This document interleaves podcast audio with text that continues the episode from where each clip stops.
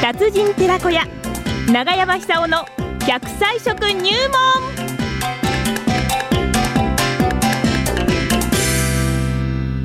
さあ奈良浜市出身食文化史研究家長寿食研究家長山さんさんにお話を伺ってまいりましょう今日の食材は何でしょうか 長山さんおはようございま すいやー、いや楽しくなっちゃうな。 いやー、本当に。長山さん、ちょっとお聞きしたいんですが、はいはいはいはい今ね、あの、イチョウがものすごく紅葉綺麗なんですよ。はいはい。そうするとね、あのーあの、まあ、メスの木なんですがはね、い銀杏がいっぱいたわわにね、え実ってまして、この間ちょっとある、まあ、飲み屋さんに行きましたらね、小原さん、新しい銀銀杏入ってまいよ、美味しいわよって言われてね、食べたんですが、めちゃくちゃ美味しくてね、おかわりしようと思ったら、おかみさんに、ちょっと食べ過ぎちゃダメよ。えもう、あの、やめてください、もう、あんた10個でって。これね、食べるバイアグラだからって言われたの。でね、あんまり食べ過ぎると鼻血出るからって言われる。本当に本当ですか銀なんてそのぐらいのパワーがあるんですかあ、そう、昔からそう言われてますよね。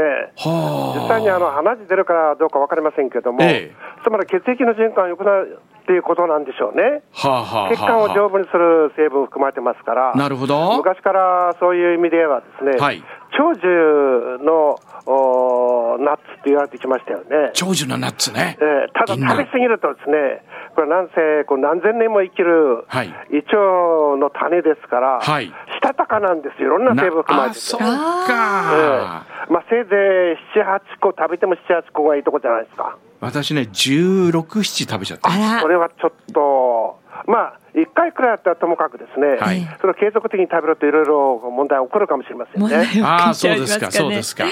えね、過ぎたるはなお及ばざるがごとしなんですそようそうそうね。そうですよ程よくが重要なんですねただ、あのーなんていうか、あのー健康にいいのは間違いありませんから、はい今、あのボタボタボタボタ落ちてますけれどそうも、踏むと臭いんです。ちょっと臭いですけども、うん口の中に入れて、その匂いを取って、皮を取ってですね、はい銀杏を洗って干すと、ええ一年中食べることはできますよね。はあ、なるほど。保存食の一つなんですねそれもパワーがあって一ね。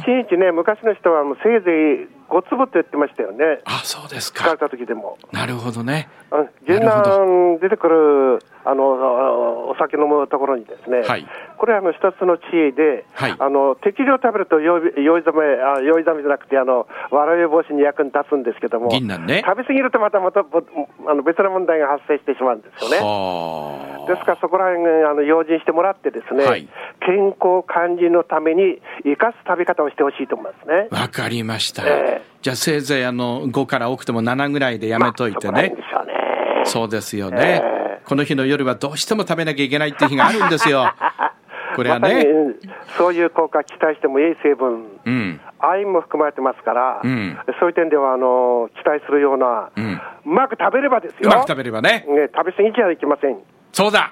そうだ、わかりほまどしたほ。 どにさあ、銀杏に代わって今卵です。日、卵。おーええはい。完全えと食いうの品は。ですね、イタリアに115歳になる女性がいましてですね、 115歳。 115歳ですよ、はあはあはあこれはちょっと大変ですよ。ええ、ええ。で、どうしてそんなに元気にですね、長生きできるんですかって聞かれた、聞かれたときに、んあの、必ず答えるのがですね、こんな感じだそうです。ほ生卵と独身生活。う。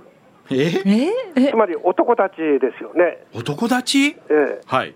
だから独身で生活するわけですから、ええあのーやっぱり、あのーのんびりするためには気をつかない方がいいっていう、この人なりの、あ人生観持ってるんでしょうね。これユーモアですよ。多分ね、あのーいろいろ試してみたけど、最後はやっぱり一人がねええ、なんか安心してほっとしていいっていうね。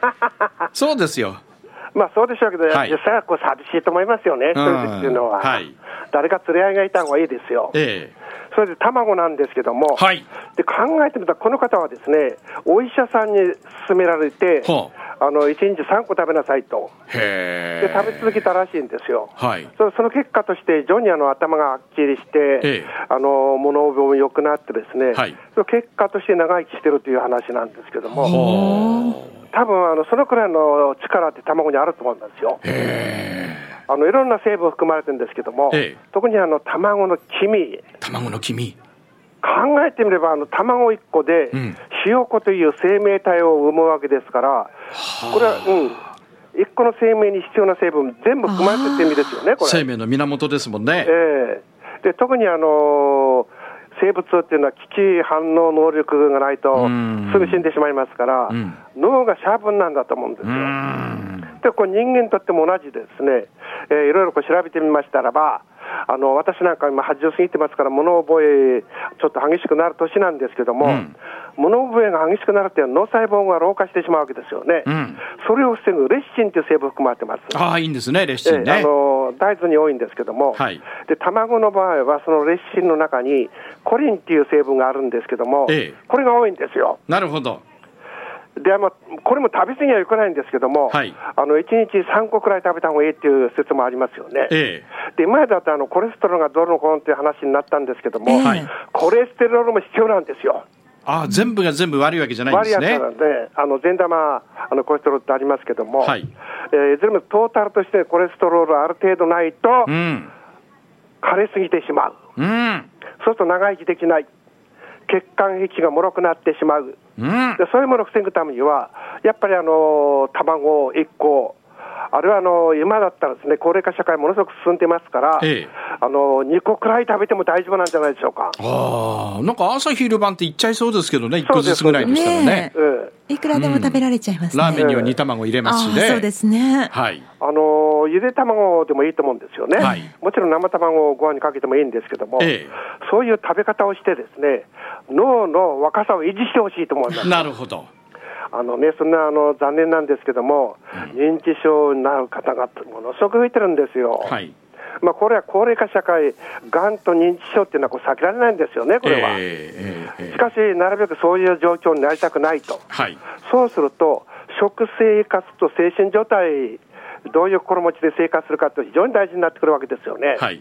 で、せ食生活っていうのはいくらでも自分たちで選択できるわけですから、普段食べてる食生活に1個、一個。ワン、うん。ワン。あるいはツー、ツ ー。卵を加えてほしいと思います。卵を加えるね。そうするとですね、かなり違ってくると思いますね。はあ、はあはあはあはだから、あのーこれだけは注意してほしいんですけども、えいくつになってもですね、うん男たち、女たちはしないこと。あ。私もそう思いますよ。一生青春ですよ。 青春のせいはね、立身弁のそせいれでがす一から。番ですよ。はいはいはい。そうすると、あの、いろいろこう気配りしますよね。あ嫌われちゃったらもう誰も寄ってこないわけですから。あ、 なそうるでほすどね。好かれようと思う、その努力こそが必要なんですね。そうそうそうそう。努力しなきゃダメですよ。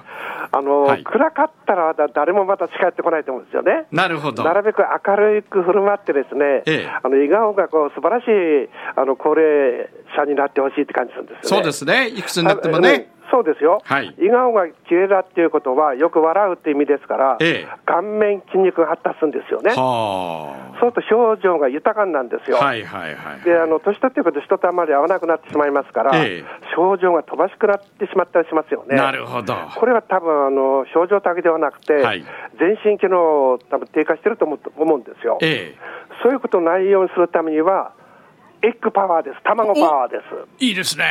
はいはい。そうやって簡単に食べられますから、うん。うん。あのー茹でるだけでいいんですから、そうです、生だって。ええそろそろ、そろそろすみません、あと10秒しかないんで。あ10秒しかないです卵食って。卵の黄身です。卵の君で。二つですはいはいはい。はあはあはあ長野さんさんでした。ありがとうございましたああああああどうも